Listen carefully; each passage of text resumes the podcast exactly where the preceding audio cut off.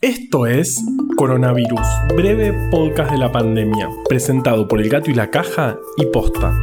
Hoy es lunes 27 de julio, día 130 del aislamiento social preventivo y obligatorio en las zonas con circulación comunitaria del virus del país y día 50 del distanciamiento social preventivo y obligatorio en las zonas sin circulación comunitaria del virus.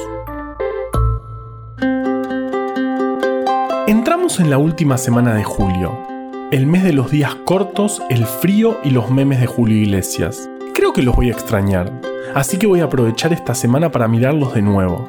Igual yo soy de extrañar mucho. De hecho los extrañé un montón durante el fin de semana. En un momento hasta me puse a hablarles como si estuviese haciendo el podcast. Les decía cosas como, miren qué linda mandarina, la luna es horrible, quédense en su casa, ya saben, lo de siempre.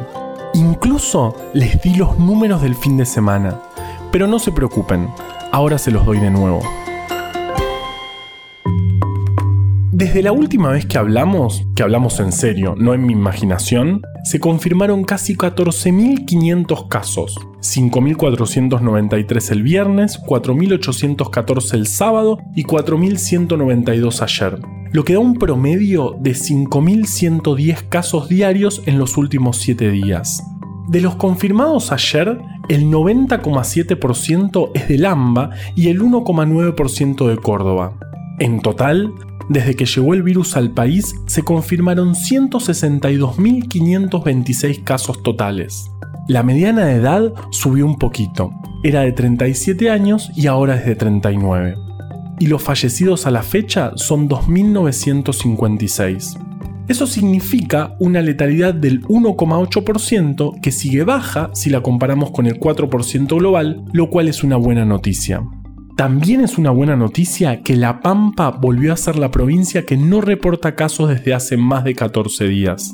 En este momento, nuestra región, América, es el epicentro de la pandemia aportando el 53% de los más de 16.200.000 casos que hay en el mundo. Argentina aporta el 1,8% de esos casos y el 0,8% de las muertes americanas.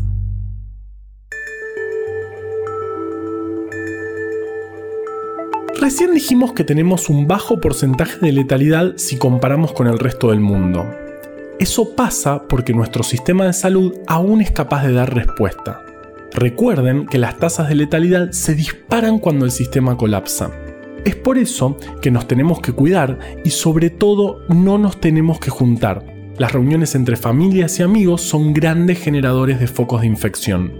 Hablando de no colapsar el sistema de salud, hoy tenemos 993 personas con diagnóstico confirmado de COVID en terapia intensiva. El viernes teníamos 913. De esos, el 88% está en el AMBA y el 2,3% en Jujuy. Ayer se hicieron 10.870 testeos, dando un porcentaje de positividad global del 30%. La provincia de Buenos Aires el día de ayer tuvo un índice de positividad del 50,6%, lo que la convierte en el distrito con peor índice. El total del país fue del 42,4%. Ahora vamos con Vale que tiene novedades muy importantes.